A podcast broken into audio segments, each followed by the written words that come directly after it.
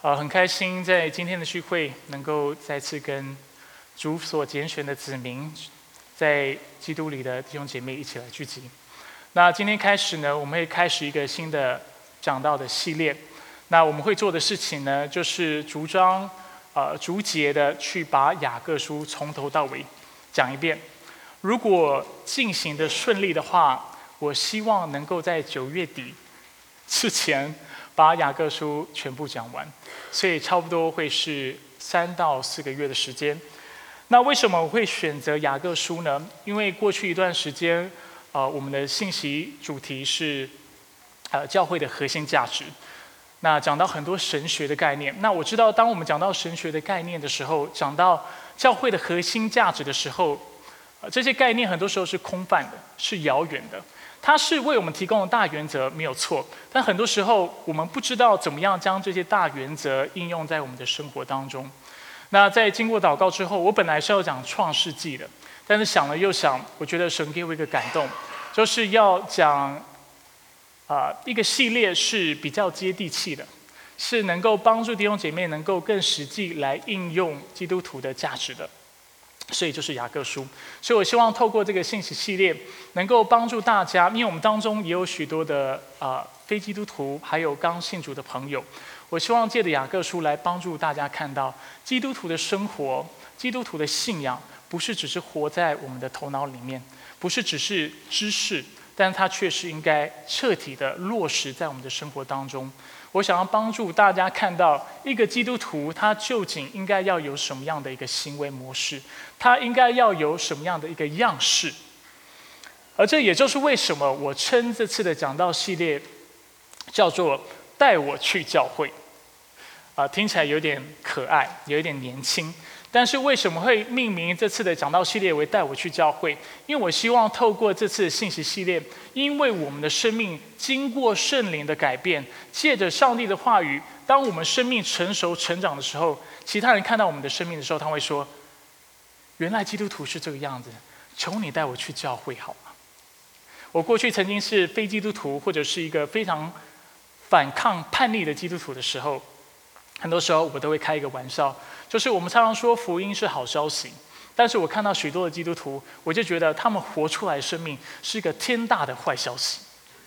我看到许多的基督徒的生命，当他跟我说福音就是好消息的时候，相信耶稣基督有多好的时候，我再仔细看看他们的生活样式，看看他们的生活状态，我就觉得，如果你的意思是说成为基督徒会变得跟你很像的话，嗯，我觉得这是天大的坏消息。因为我看不出来你的生命有喜乐，我也听你常常在抱怨，而且三不五时你有都你也都在别人的背后八卦。我看到你的生命，我也不觉得你特别近前，我也没看到你生命有个方向，找到生活的意义。我觉得如果基督徒的生命是这样的话，这不是个好消息，对我来讲这是一个天大的坏消息。那因为我过去有这样的经历，所以我从心里面。当我成为传道人之后，我就决定要做一件事情，就是我不管如何要帮助弟兄姐妹。来真的认识好消息，并且实践好消息，所以让所有的人看到我们生命的时候，看到这个教会的时候，看到我们的服饰，还有我们相处的方式的时候，他会说：啊，这真的是好消息！原来基督徒的生活是这个样子，原来教会是这个样子，原来爱上帝跟侍奉上帝的人生是如此荣耀、如此有喜乐跟有满足的。所以当他们看到我们的生命的时候，他说。求求你带我去教会吧，所以这就是我们这次讲到系列的主题。在每次的讲道当中，如果记得的话，我会不断的提醒弟兄姐妹，这就是我讲这一系列信息的缘故，就是希望我们能够将真理实践在我们生命当中，使我们的生命能够在世上做光做盐。阿门。那今天呢，主要我们要看到的是我们如何在困苦当中有喜乐，或者是根据。啊，圣经的描述是如何在困苦当中有大喜乐。那今天借的这段经文，我要给大家五个原则。那大家可以看着你的 bulletin，就是你周报当中的夹页，里面有五个重点，然后后面也有今天的经文。所以请大家专心的啊，跟着今天的讲道来填写你的笔记。那第一个重点我们要看到呢，就是要我们在试炼中都要大喜的乐的人，这个人的名字。叫做雅各。所以，我们从一开始，我们就看到第一节，他说：“上帝和主耶稣基督的仆人雅各问候散居在各处的十二个支派的人。”所以，第一节我们就看到雅各书，它是一封书信。那许多解经家说，它其实更像是一个讲道的合集，它里面有很多的小讲道、小篇的讲道，它没有一个很明显的呃书信的结构，但是里面有很多的信息。那我们看到写作的人，他称自己为雅各；而收信的人，雅各称他们为散居在各处的十二个支派的人。那如果我们这是基督徒已经是一段时间了，我们都知道十二支派的意思是什么？在旧约时代，上帝拣选以色列人要为他做见证。那以色列人呢，总共有十二个支派，他们都是亚伯拉罕，就是以撒和雅各的后代，有十二个支派。所以呢，我们可以说。雅各的确写这封书信的时候，他是特别针对犹太人的基督徒所写的。但是有一件事情是蛮有趣的，就是在雅各写这封信的时候，其实当时“十二支派”这个词、这个片语，它指的其实也已经不是只是犹太人了，它指的包括所有的基督徒。当当时的人说“十二支派”的人的时候，其实他们的意思就是上帝的选民，不一定是特别指哪一个支派的人。那我们能够怎么样去理解这样的一个呃用词或这样的一个用法呢？呃，举一个例子，就是我们都知道，在美国我们说卫生纸，英文叫 tissue，对不对？但是有些时候我们会说，Can you pass me a Kleenex？Kleenex 是一个出产生产面纸跟贩卖面纸的一个厂商，是一个公司，是一个商标。那当我们说 pass me Kleenex 的时候，其实大家都知道，在美国久的人都知道，它的意思其实就是，请你给我一张面纸。同样的，我们会说 Coke。那很多时候我们想到 Coke 的时候，我们是泛指各样的可乐，是可口可乐，可以是百事可乐。但是 Coke 其实是可乐出产可乐的那个公司叫 Coke，它叫 Coke Cola。但是很多时候我们说 Coke 的时候，我们就是泛指是可乐，或者是我们要上网的时候，我想这个例子大家都知道，我们要搜寻的时候，我们就说我们上网 Google 一下。Google 的意思就跟搜索成的同义词。那同样的，在当时的信仰文化，在当时我们称为两约之间的文化，两约之间就是旧约和新约之间的文化的时候，他们当他们说十二支派的时候，他们指的其实就是所有的基督徒。所以这封书信从某个程度来说，也是写给我们每一个基督徒，也是写给我们的。当然，我觉得更重要的是知道写信的这个人是谁。那我刚才说了，这个人称自己为雅各。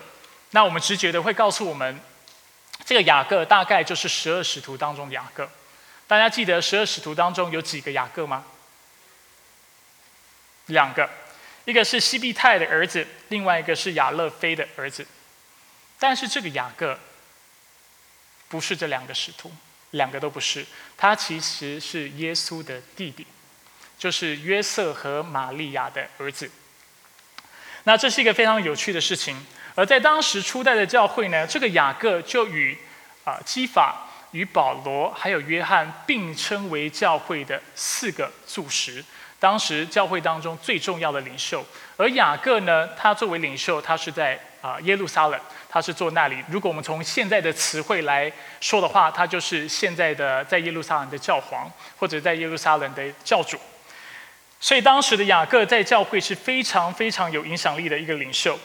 那除此之外，雅各其实也是耶稣是上帝是弥赛亚的见证人之一。在几个礼拜前的慕道班，啊，我们有谈论到一个问题，就是为什么当我们把福音传给我们的家人、我们的亲朋好友的时候会这么困难？而在经过不多的讨论之后，我们大家都有一个共识，我们都一致的认同，之所以传福音给自己的家人很难的缘故，就是因为我们的家人太认识我们了，我们的家人。跟我们太熟了，所以我们平常在家里是怎么什么德性，他们都看得很清楚。那同样，雅各对耶稣，耶稣是三十岁出来布道，你觉得他对耶稣认识吗？非常的认识。那有趣的是，圣经一开始我们看到，当耶稣出来布道的时候，雅各相信吗？雅各不相信，他的妈妈也不相信，他们觉得耶稣是疯了。怎么我哥突然说自己是弥赛亚？发生什么事了？三十年他跟我住在一起，似乎没有说过这样的话，做过任何的事情。今天三十岁的时候，他突然出来布道，他就说：“啊，我是弥赛亚，我是上帝的儿子，我是人子，我就是神。”那当时，啊，你想看看，你有个家人，然后跟你说他是弥赛亚的话，你会有什么反应？你从心底会觉得你跟真的是疯了。但是我们从圣经来看，我们慢慢的发现，不止耶稣的妈妈相信了，雅各也相信了。耶稣死后复活，在哥林多前书十五章第七节，他特别让我们看到，啊，耶稣也向雅各显现。为什么这个显现很重要？因为其他人认错就算了，跟他住一起三十年的弟弟绝对不会认错人。雅各一定清楚的知道，这个耶稣，这个复活的耶稣，就是跟他相处了三十年的耶稣。所以雅各的见证是非常见证呃重要的见证，让我们清楚的看到耶稣基督的确就是主，的确就是上帝，的确就是以色列人所期待的弥赛亚。那当然还有另外一个原因，我觉得蛮值得一提的，就是当时的犹太人，你要知道犹太的信仰，犹太人的信仰跟其他信仰很不一样，他们的信仰是非常非常严谨的。我们从法利赛人跟文士的态度，我们就可以看得出来，啊，以色列人是非常重视上帝的律法。他们认识的上帝是绝对圣洁的，是完美的，是全能的。所以，如果一个人称自己是上帝，但是他有任何缺陷的话，他们马上会拿石头把那个人打死，因为知道他就是假先知，知道他就是个骗子。因为上帝是怎么样轻蔑不得的，我们不能妄称上帝的名。我们从圣经当中看到，犹太人是信仰非常非常的严谨，他们对上帝的认识是非常非常的。超越的，而当时借着雅各的见证，我们看到，如果雅各都愿意承认耶稣基督是主的话，那其实我们必须说，那代表耶稣基督他是主的几率至少百分之九十九点九，甚至我认为是百分之百。我们在历史当中呢，我们也看到，在圣经没有这样的记载，但是从历史当中，我们也看到雅各一直到他死的那一刻，他都笃信自己的亲兄，他的兄长耶稣就是弥赛亚。根据历史记载，雅各死的时候是西元六十二年。那当时呢，基督教有明显的爆炸，啊，有许多人就相信基督教。而我们刚才说了嘛，雅各是在耶路撒冷做领袖的。那当时的宗教领袖看到基督徒一天一天，上帝不断的将得救人数加给他们的时候，他们就开始紧张了。他们说这样不行，这样慢慢的犹太教。会受到威胁，而且他们敬拜的神，他们认为他们敬拜的神会受到威胁，所以他们就决定把雅各抓起来，然后逼迫他。这一天呢，他们就把雅各抓起来，抓起来之后呢，就将雅各雅各带到圣殿的顶楼顶端，然后他们跟雅各说：“雅各，现在太多人是基督徒了，我要你做一个事情，你是真犹太人，你是犹太人，所以我要你做一个事情，就是在众人面前否认耶稣基督。”否认耶稣就是弥赛亚，否认他的神性。我要你告诉他们，不要再跟随耶稣了，因为这个信仰是假的，只有耶和华才是那独一的真神。雅各听完他这么说的时候，他转过头来就对人潮说：“为什么你们问我有关人子的事情？这几周我们这四周有两次的讲到，已经提到了人子这样的一个概念。人子指的是谁？弥赛亚。”在但以理书清楚的告诉我们是弥赛亚，所以雅各说：“为什么你问我有关人子的事情？”他其实已经在暗示，你为什么问我有关基督的事情、有关弥赛亚的事情、有关救世主的事情？他现在住在天上，在全能者的右边，他会乘着云再来。大家记得那段经文吗？就是去他搭着云来到了全能者、亘古永恒者的面前，就是那段经文所说的。所以耶稣基督就是弥赛亚。当时的法利赛人，当时的宗教领袖，一听到耶稣这么说的时候，他们就非常的生气，他们就把雅各从呃圣殿的顶楼就推下来。雅各当时就从顶楼摔了下来，但摔了下来之后，雅各并没有死。他虽然摔断了许多骨头，根据历史的记载跟当时的证人，他们说雅各就是啊借着他仅存的力量。他把身体弯起来，跪在地上，开始为他们祷告。他跟主说：“主啊，求你赦免他们，他们所做的，他们不知道。”而当时的宗教领袖并不领情，他们就一一纷纷的下来之后，拿起石头，活活的就把雅各打死了。这个故事告诉我们两件事情：第一，如果耶稣基督不是真神的话，雅各绝对不会做出这样的事情。当你的生命受到威胁到这个程度的时候，当别人逼迫你的时候，如果这个事情是谎言的时候，你会做的第一件事情就是承认：啊，我我我这段时间我说的都是谎言，我所传的耶稣基督不是真的。你们你们啊，你们就放过我吧。但是雅各并没有这么说。并没有这么做。他之所以愿意殉道，甚至在殉道的过程当中，愿意跪在那里为这些人祷告，就清楚让我们看到耶稣就是真神。阿门。第二，我为什么要简单的为大家介绍雅各这个人物？因为今天的经文在第二节，我们看到我的弟兄们，你们遭受各样试炼时，你们遭受各样的困苦时。都要认为是大喜乐。说这句话的人，是这个经历逼迫、经历痛苦，但是仍然相信耶稣基督，相信他就是主，而且称自己是他的仆人的雅各。他不是纸上谈兵，他不是只是一个哲学家，他也不像有的宗教信仰，他们一心想要脱离痛苦，他就必须。深山，然后开始修炼或开始冥想，然后做出一个结论，就是你知道吗？我们要克服困难的方法，就是正面思考，或者是就是借着喜乐，不是？他是又真又活的活在人群当中，活在耶路撒冷，活在当时逼迫特别严重的地方，然后他一心的想要顺服耶稣基督的诫命，他是一个这样的人。所以，当你看到今天的经文说，当你遭遇各样患难的时候，你要大喜乐。你不要看到这个经文就想说，鬼扯，天方夜谭。你又没经历过我所经历的痛苦，你凭什么告诉我要大喜乐？我们要记得说这句话的人是谁？说这句话的人就是雅各，他经历的痛苦绝对不比我们任何人都少。阿门。这是第一点，我们借着今天的经，我们要看到。第二，我想要帮助大家看到，基督徒也会遭遇困啊苦难，基督徒也会遭遇困苦。第二节他说：“你们遭受各样试炼时，他并没有说，哦，如果试炼发生的时候，不是。”他是说，当你们遭遇的时候，他就预设，其实基督徒一定会遇到试炼。很多时候，我们作为基督徒，我们会有一个很天真的想法，就是相信耶稣基督以后就是风调雨顺、天下太平，我们就觉得不会再遇到任何的困难。但是，如果你对圣经了解，跟对新约的背景了解，当时写这些书信的人，写这些记载的人，基本上每一个都是在逼迫当中写的。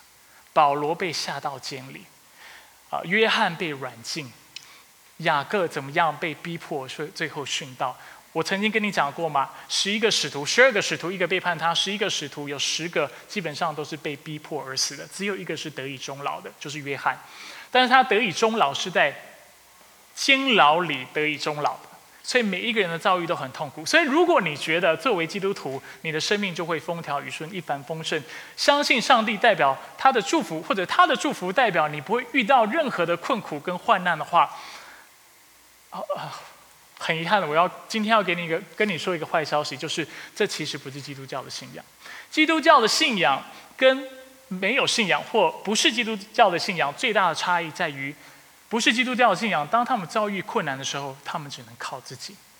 但是基督徒，我们能够有大喜乐，我们能够有丰富的资源，而且我们有力量能够克服各样的困难。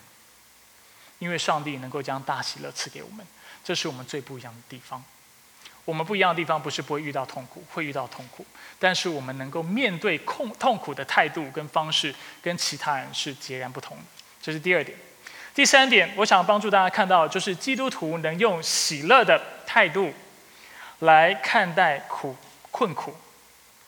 今天的经文，当他说你们遭受各样试炼时，都要认为大喜乐。他的意思不是说，所以身为基督徒，你要很爱遇到试炼，你要很爱遇到痛苦，这不是这节经文的意思。他没有告诉你，叫你说。哦，我现在是基督徒了，所以魔鬼你来攻击我吧！我现在天不怕地不怕了，我有上帝保护我，尽量来吧。兵来将挡，水来土掩，我什么都行，来吧。主导文教我怎么祷告？主啊，求你叫我们不要陷入试探，救我们脱离凶恶。基督徒不爱苦难的。如果你是喜欢苦难的基督徒的话，我是要好好为你祷告，愿主怜悯你。基督徒不爱苦难。所以这节经文所理解的方式，不是说当我们遇到苦难的时候，我们要好开心，耶！我又遇到苦难了，不是。他的意思是说，当你遇到苦难的时候，你能够用喜乐的态度来面对它。在我在神学院的时候，我有一个同学，他当时已经在教会牧会，他已经是个传道人。那当时呢，他啊，因为我们在神学院，我们修一堂课是希伯来文。那在一次期中考的时候呢，啊，考完试之后，我跟他聊天，我就可以看得出来他考得很差。大家都当过学生，你都知道，考得很差的时候，你讲话是有气无力，甚至你会开始抱怨老师给的考试太难等等。当时我跟我朋友聊的时候，我很明显听得出来他考得很不好，而且他非常自责，因为第一他是传道人，第二他有三个孩子，第三他是一个基督徒。啊，加在一起，他就觉得我作为一个基督徒，我要有一个好的见证。考试怎么可以考得差呢？而且我考得差，我怎么为我孩子做见证呢？我的孩子以后如果读书读不好，就说都是爸爸，因为爸爸也是这个样子的话，怎么办呢？当时我的同学就非常的焦虑。那他啊，隔了两天，我们再次一起上课的时候，他就跟我讲了他的故事。他说他回家之后呢，因为他女儿知道他考试，所以他女女儿就为他祷告。当他一回家的时候，女儿就说。爸爸，今天考试考的都好吗？爸爸一时间不知道怎么回答，他脸都肿了。他就觉得，呃，呃，女儿就马上了解爸爸的意思。女儿当下就冲向他的爸爸，给他爸爸一个很紧的拥抱。他就跟爸爸说：“爸爸，你知道的，耶稣爱你不是看你考试的成绩。你考试考得不好，他一样爱你。”那我的朋友在当时他就说，他心情非常的复杂。他说，一方面他觉得他考试考得很糟，他还是很难过，他还是很挣扎，他还是很自责。但是他当时得到了一份喜乐，是充足的，是满足的，因为他知道他过去他都这样跟他女儿说说，耶稣爱你，不管你考试成绩怎么样，尽力就好。你考试考差，耶稣一样爱你。所以在当时那一刻，他深深感受到。他的教育是成功的，他也在在他的女儿安慰下，他得到很大的鼓励。这就是今天经文所形容的意境。很多时候，基督徒会给非基督徒一个感觉，就是我们是不食人间烟火的。你辛苦吗？不辛苦。你痛苦吗？不痛苦。家人过世的时候，大炸喜乐，我欢庆，因为他现在在父的怀抱中了。OK，我的意思不是说我们应该要大喜乐，我们应该欢庆，但这不代表痛苦不存在。你懂我的意思吗？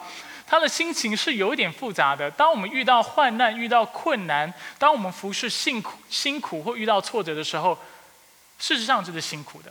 但这节经文所告诉我们的是，但是耶稣的爱跟他所赐的喜乐是远远超过这样的痛苦的。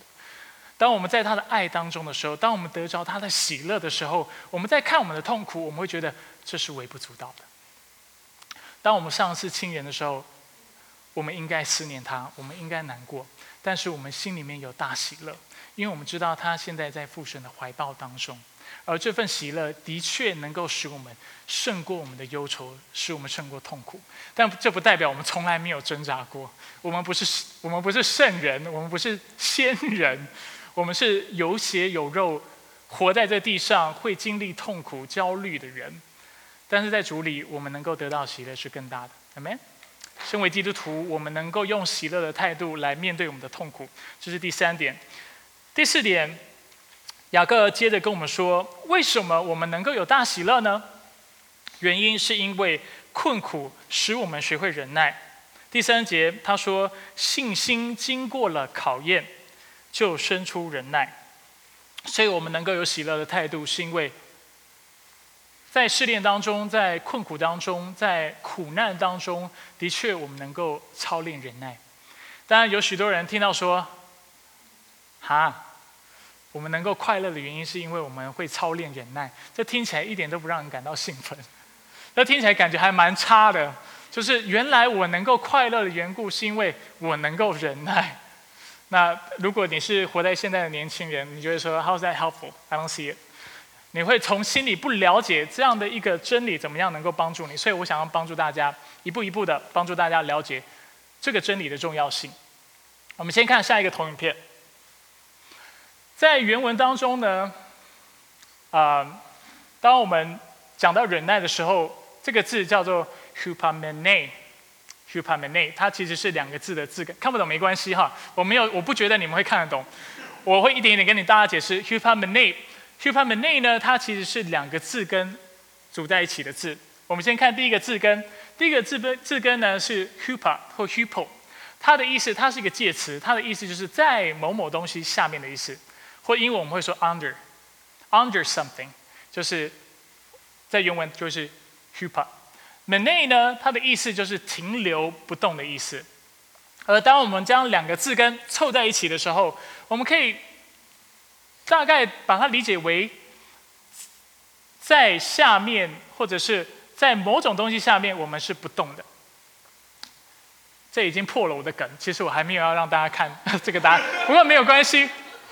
他所形容的意境就是，当我们遭受患难，当我们承受压力的时候，我们是能够在它下面不动，懂我的意思吗？所以，如果用中文的呃语境或中文的词汇来形容这样的一个状态。我们会说，它基本上就是不屈不挠。这个字念挠，我是查字典才知道，因为一般我都说不屈不挠。这很明显，我的中文造诣不好。所以，这代表我们在这样的压力之下，我们在重担之下，我们在遇到苦难的时候，我们能够站立得住。我们在这样的苦难下面，我们能够坚忍，我们能够坚持到最后。而这其实就是 “hupamne”，就是坚忍，呃，就是忍耐的意思。所以某种程度上，我们会可以把忍耐理解为是一种美德或者一种属神的品性。但是我相信大家都注意到，现在现代人比起过去的人还要不珍惜、不重视美德。大家有观察到这个事情吗？那简单来说呢，有两个原因。我在三周后的讲道，我会更多的为大家展开这方面的真理。我会告诉大家。会教导大家一些有关基督徒的智慧。那基本上呢，我们可以从两个地方来看到为什么现在人不珍惜忍耐这样的一个品格。第一，是因为物质主义，等一下我会解释。第二，是因为我们有错误的人生观。物质主义跟错误的人生观，物质主义怎么影响我们呢？物质主义简单来说就是，啊，物质主义就是相信所有存在的东西都是看得到的。都是摸得到的，都是可以被验证、可以被证实的，而看不到的东西就是不存在的。所以，如果你跟一个相信物质主义的人说这是一本书，他会说：“我相信，因为这本书我看得到，这本书我摸得到，所以我相信有一本书。”但是，如果你跟他说这个世界上有神有鬼的时候，他会说：“我不信，因为我看不到，我摸不到。”这基本上就是物质主义。那物质主义怎么影响我们呢？物质主义让我们过度的重视我们看得到跟摸得到的东西，啊，而我们的生活就往往被这些东西而主导，而相对的，我们就开始忽略了一些很多时候我们无法直接摸到、无法直接看到或体会的事情。所以我们在生活当中，我们会很注重什么事情？重视衣着，重视外表，重视我们有没有车子、有房子，重视我们的收入。重视银行账号还剩多少钱？那我们都会说，中国虽然经济起飞，但是其实有一些东西是被牺牲到掉的。啊，我们会说，共产主义本身它就是一个相信物质主义的文化，所以我们就慢慢的被这些看得到的东西所主导。但相对的，我们牺牲什么事情？我这里有列出几个，我们牺牲了，比如说爱心，我们牺牲了真诚的心。啊，之前韩。韩阿姨在小组当中有分享一句话，如果不介意我分享的，啊，其实介意也没有办法了，因为我现在已经要讲这句话了。她说：“十个中国人有九个骗子，一个在学习。”意思就是说，十个里面九个其实已经是啊，在训练，在训练，一个在训练。我听到这句话的时候，我觉得蛮有意思。那当时阿姨是特别跟我们分享中国的文化跟美国有基督教影响的文化不同的地方，所以让我们看到，虽然有这些物质的东西，但是往往我们就会开始忽略一些其实内在很重要的品质，而美德。而忍耐其实就是一个这样的美德，而很多时候，而这样的一个品质，而这也是我们常常忽略的。这是第一。第二呢，因为物质主义主导我们的人生观的缘故，所以我们常常对我们的生活有错误的理解，或对我们人生的啊目的会有错误的理解。在美国呢，年轻人很流行一句话叫做 “YOLO”，听过吗？YOLO 它其实是一个缩写，它的全文的意思是 “You only live once”。你一辈子就活一次，所以今天你想要去度假，YOLO，你一辈子就活这么一次，想去度假去吧，干嘛要压抑自己的欲望呢？要享乐，趁现在，对不对？一个人活了活在地上的时间差不多六十七十年，长的话八十九十年，顶多活到一百一百二十岁你就死了。你一辈子只活一次，YOLO。或者你看到一个啊两个克拉的戒指，你觉得哇这个戒指好棒，是啊。我其实对这方面不懂，白金的，然后是镶钻，你就觉得哇，这个戒指好棒。那你可能心里面就 YOLO，You only live once，你一辈子就活这么一次，就买了来戴了吧。反正你现在不买，你死了钱也带不走，现在你的钱花一花吧。这就是 YOLO 的观念。所以现在物质主义呢，跟现在的观念给我们一个非常错误的人生观，就是我们的灵魂只会活在就是。只会活在，就是只有我们在地上活着的时候才会存在，而当我们死了，就什么都没有，什么都不存在。所以，他呃，物质主义或者现代人其实基本上不相信灵魂会存到永远。那这怎么影响我们？这非常深刻的影响我们，因为这使我们在这个生活，在我们在我们生活当中，我们会很急着去解决所有的问题。当我们遇到苦难的时候，我们心里心里第一个想法就是 “YOLO”，You only live once。痛苦是不好的，想办法快点出去痛苦。举一个例子，很经典的，大家都能够联想：为什么现在的离婚率比过去的离婚率高？因为大家遇到困难的时候，他想要，他觉得这是个痛苦，这是个不好的事情，痛苦要马上解决，痛苦不能慢慢等，所以要马上解决。那解决最好的方法是什么？很多人的结论，某种程度上很实际的结论，就是那离婚嘛。离婚大家都更快乐，所以就做了这样的决定，而这就是为什么现代人不重视美德的缘故，不重视品格的缘故，因为我们认为我们的人生的生命只会短短的存留在这八十年、九十年代的世上的时间，而之后我们就不存在了，所以我们没有耐心等待，我们也不觉得以后我们的问题能够得到解解决。我们忘记我们在我们会活到永恒，所以现在遇到的问题都是短暂的。过去的人比起现在的人，你会发现婚姻有问题，他们更愿意忍耐，他他更愿意承担下来。台湾以前有一个很有名的连续剧叫《阿信》，就是讲到一个妇女怎么样在遭受逼迫、遭受困难的时候，她仍然坚持下来。这是我们中国人过去非常追求、崇尚的一个美德。但现在现在的人不是了，现在遇到困难就，YOLO，有问题快点解决，有问题快点逃，任何的问题都是不好的事情，所以我们能够彻底解决就彻底解决，所以我们往往没有去培养我们的品格，没有去培养我们的美德。C.S. Lewis，鲁伊士，我在讲道当中多次的引用他的话，鼓励大家去看他的书，他真的是一个不错的基督徒作家，他。这么说，他说：“对过去有智慧的人来说，人生首要解决的问题是知道我们如何能使灵魂，或使我们的人生能够依循客观的事实来活。而当他们在寻找的过程当中，他们就发现，答案解决这些问题的答案是智慧，是要自律，是要美德。但是对现代的人，现在的人来说，对现代的人来说。”人生首要解决的问题是知道怎么样让现实依照人类的欲望来实现，而往往答案就是手段。懂我意思吗？或懂他的意思吗？他的意思就是说，现在的人他们因为我们可以说是启蒙运动，或者是人对自己的悟性会对自己能力过度自信的缘故，所以我们觉得我们能够解决所有的问题。而当我们遇到问题的时候，我们第一个想做的事情就是找办法解决它。所以我们不会想要去提升自己、培养自己的品品格或忍耐等等，我们不会去想这些事情。但是过去的人，他们的医疗系统没有这么好，他的司法系统没有那么好，他的福利没有这么好。当他遇到痛苦的时候，他没有太多的选择，很多时候他只能学习用不同的角度来看待他现在的困难，跟看待他现在的问题。而这就是为什么过去的人比起现在的人还更愿意忍耐。那我也想鼓励在座的年轻人。年轻人一定要学会怎么样操练忍耐，成为一个坚韧不拔的人，在主里能够忍耐，因为这会使你人生走得满足，走得长远。而且今天经文告诉我们，当我们愿意用坚忍的态度来面对我们的人生的时候，我们能够经历上帝的喜乐。坚忍不只能够解决问题。而且，因为它是合神心意的缘故，上帝要因为我们坚忍而祝福我们，阿门，能够赐福我们。所以，这是我想给大家看到的第四点。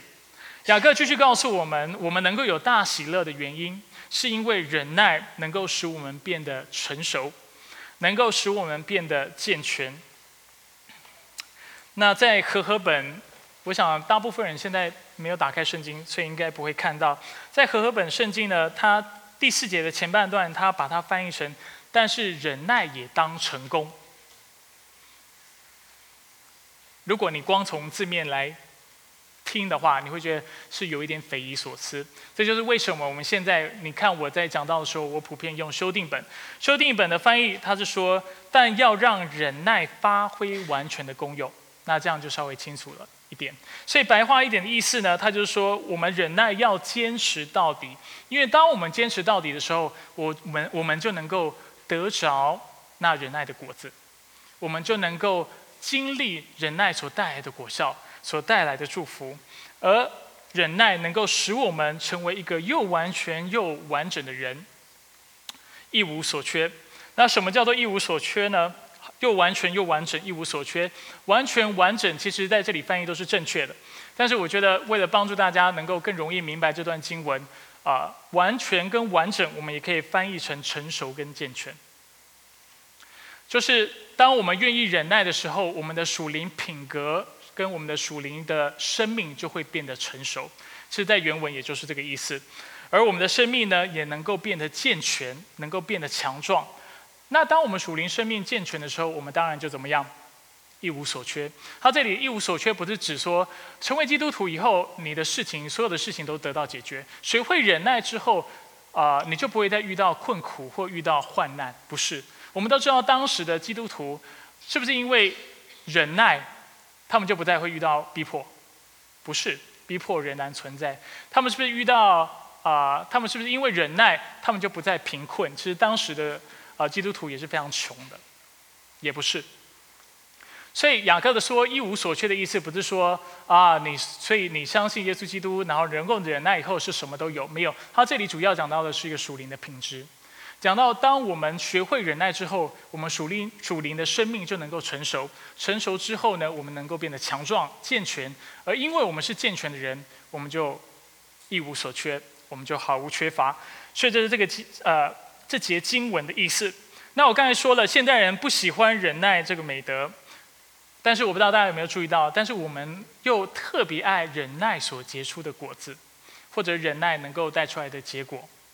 比如说健康和健美，现代人很追求健康跟健美。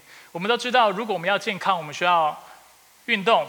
但是如果你平常不运动的话，你一开始跑步你就开始气喘如牛，你就没有办法跑下去。更不用说你要健美，健美的话，你要定期的要锻炼你的肌肉，让你肌肉越来越强壮的时候，你才能够减呃减低你的啊身体的脂肪，然后让你的身体变得更强壮，或者体型变得更好。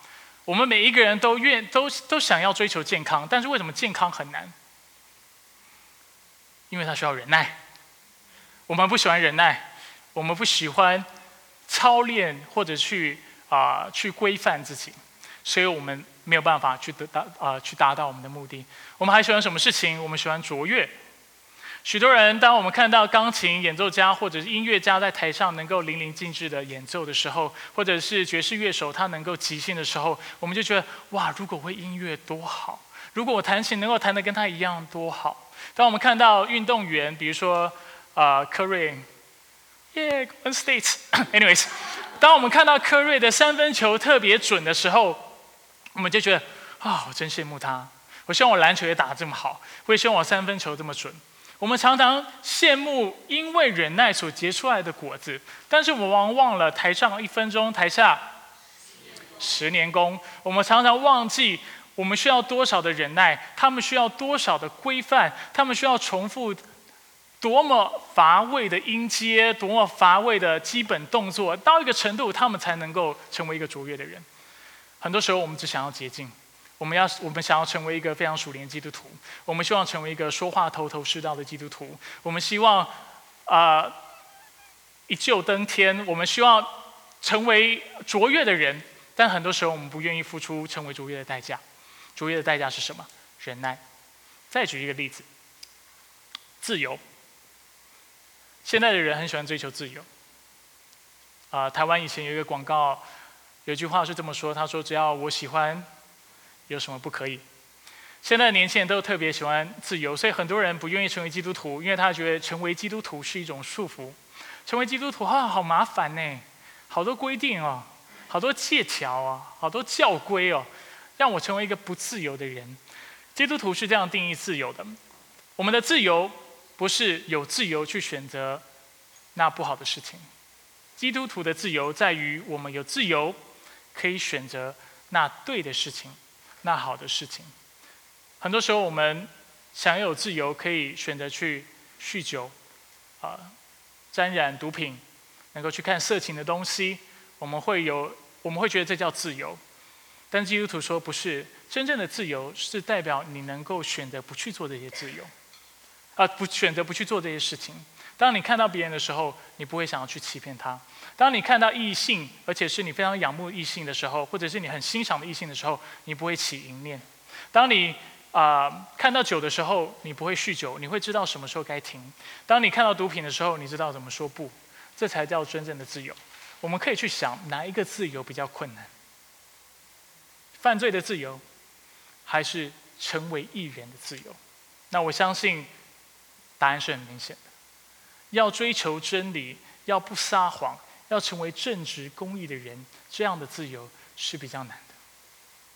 如果你想要真正的自由的话，而且在真理当中能够得到自由的话，你需要做两件事情。第一件事情，相信耶稣基督，相信他在十字架上为你做的工作；而另外一个事情，就是我们今天讲的，你要操练忍耐，你要操练自己的品格。自己的美德，让成为让自己成为一个啊坚韧不拔的人。所以，我们讲了这么多例子，我是想要帮助大家看到，我们都很爱啊忍耐所结出的果子，但是我们不能只光爱果子，就不却不爱忍耐本身，因为如果是这个样子的话，我们人就无法成为一个忍耐的人。所以我们要学习一件事情，就是我们也要爱上忍耐这个事情。爱上不屈不挠这样的一个精神，因为这是好的，对我们有益的，而且这就是耶稣基督的样式。或者我们也可以说，当我们能够成为一个不屈不挠的时候，其实我们就是在效法耶稣基督的样式。We are being God-like。很多时候我们会说，当我们能够原谅别人的时候，We are being God-like，因为只有上帝能够原谅人。但是在这里，我也想鼓励你：当你能够成为一个坚韧不拔的人的时，呃，坚韧不拔的人的时候，你其实也是成为一个 God-like 的人，你也是在效法耶稣基督的样式，而且这是好的。那如果你觉得要成为这样的人很困难的话，我想鼓励你：基督徒的忍耐跟非基督非基督徒的忍耐最大的差异，除了非基督徒的忍耐是需要靠自己之外，基督徒的忍耐有一个很大的不同，在于我们忍耐不是出于无奈。很多的信仰，为什么他们要去修道？为什么他们会想要去学习忍耐？都是出于无奈。他们说：“唉，人生真是充满了疾苦啊！”所以他们就开始去修行，他们就是开始去操练自己的品格，希望忍耐。但是圣经的忍耐是来自于哪里？来自于耶稣基督的爱。在希呃希伯来书十二章二节，呃希伯来书的作者告诉我们，耶稣基督因为那摆在前面的喜乐，他就轻看羞辱，忍受了十字架的苦难。这里告诉我们，告诉我们，耶稣基督因为他面前的喜乐，所以他能够忍耐。喜乐有两方面，对耶稣基督来说，一方面是你我们都知道，啊，耶稣基督他是乐意效法父神的心意的，是吗？他是乐意遵守父神的。还有另外一个原因，就是因为耶稣基督看到，因为他的顺服，许许多多的人就要因此得救。他因为被钉在十字架的缘故，他就要扭转万人的命运，他就要能够改变这个世界。而他说，因为这个缘故，因为这个喜喜乐的缘故，他能够走上十字架，是出于爱。就像我们今天讲的，钉十字架痛不痛苦？是不是苦难？是不是悲不悲惨？我相信。圣经很清楚，让我们看到钉十字架是件非常非常不幸的事情，是件苦难。但是耶稣基督有没有背十字架？他是否能够面对？为什么他能够面对？因为他能够在患难当中仍然有大喜乐，用喜乐的态度来看待这个事情。为什么有这个喜乐？因为忍耐的缘故，因为爱我们的缘故。愿意，因为他乐意的缘故，在哥林多前书有一段经文是我们很熟悉，而且我很爱的，就是爱的真谛。大家对这个经文熟悉吗？爱的真谛唯一重复两次的词是什么？呃，或者两重复两次的形容是什么？忍耐。有没有想过这个事情？我们稍微看一下爱的真谛。啊，就是我们当中有许多的非基督徒，或者第一次看到这段经文的朋友，所以圣经告诉我们，爱是恒久忍耐，又有恩慈；爱是不嫉妒，爱是不自夸，不张狂，不做害羞的事，不求自己的益处，不轻易发怒，不计算人的恶，不喜欢不义，只喜欢真理。凡事包容，凡事相信，凡事盼望，凡事忍耐。爱是永不止息。爱的开始是什么？恒久忍耐。爱的。最后是什么？结束还是凡事忍耐？因为从头到尾都能够忍耐的缘故，所以这个爱是永不止息的。当我们不爱上帝的时候，或不认识他的时候，他忍耐等候我们；当我们信主，但是却没有火热跟随他的时候，他忍耐等候我们；当我们背逆的时候，他忍耐等候我们；当我们不认识他，然后去任意妄为的时候，他持续的忍耐等候我们。这份爱形容的就是耶稣基督的爱，就是他对我们的爱。所以，如果我们当中有，当我们想要学忍耐的时候，我要鼓励你：你的忍耐不是来自于自己，你的忍耐是来自于这位耶稣基督。他是一个忍耐的上帝，因为他是这位上帝，所以他也能够将这个忍耐赐给你。当你没有办法在主里去坚持的时候，默想耶稣如何爱你。默想他是一位什么样的神，去默想圣灵所赐给你的大能跟赐给你的生命是怎么样的一个生命，是一个很久忍耐的生命。因为你有圣灵，你能够很久忍耐。而我的盼望是在教会当中的每一个人都能够因为耶稣基督的关系，我们能够成为一个人能够忍耐的人。因为忍耐让我们在患难当中能够有大喜乐。